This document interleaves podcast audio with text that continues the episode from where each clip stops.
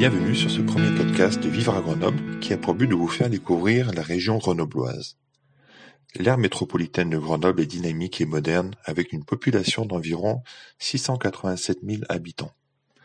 Elle compte plusieurs universités et de nombreuses écoles professionnelles de prestige, avec une population étudiante globale de 60 000 personnes. Avec des installations de recherche étendues et en constante expansion, Grenoble accueille des industries européennes dynamiques dans le domaine des semi-conducteurs, des technologies de l'information, des hautes technologies et des nanotechnologies, une culture entrepreneuriale diversifiée de start-up, ainsi qu'une communauté expatriée active.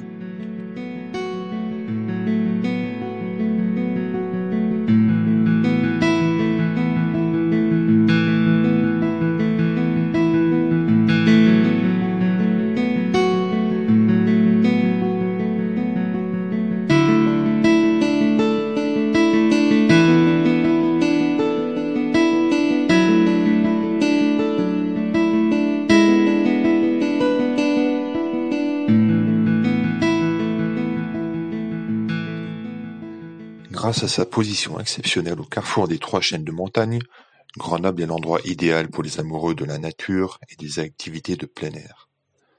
Pour les amoureux de nature, les montagnes autour de Grenoble vous offriront des paysages époustouflants avec un accès facile au ski de descente, de fond et d'alpinisme, à l'escalade, à la randonnée, au VTT, au parapente et bien plus encore. Grenoble n'est pas non plus très éloigné de l'Italie, de la Suisse et de la côte méditerranéenne, et constitue un point de départ idéal pour explorer l'Europe.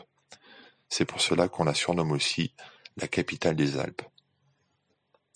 Grenoble et ses environs possèdent également un riche patrimoine historique et mènent une politique culturelle ambitieuse.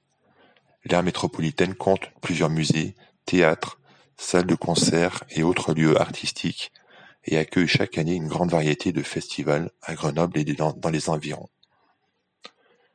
Plusieurs cinémas présentent des films dans leur langue d'origine et proposent un grand nombre de films en anglais notamment.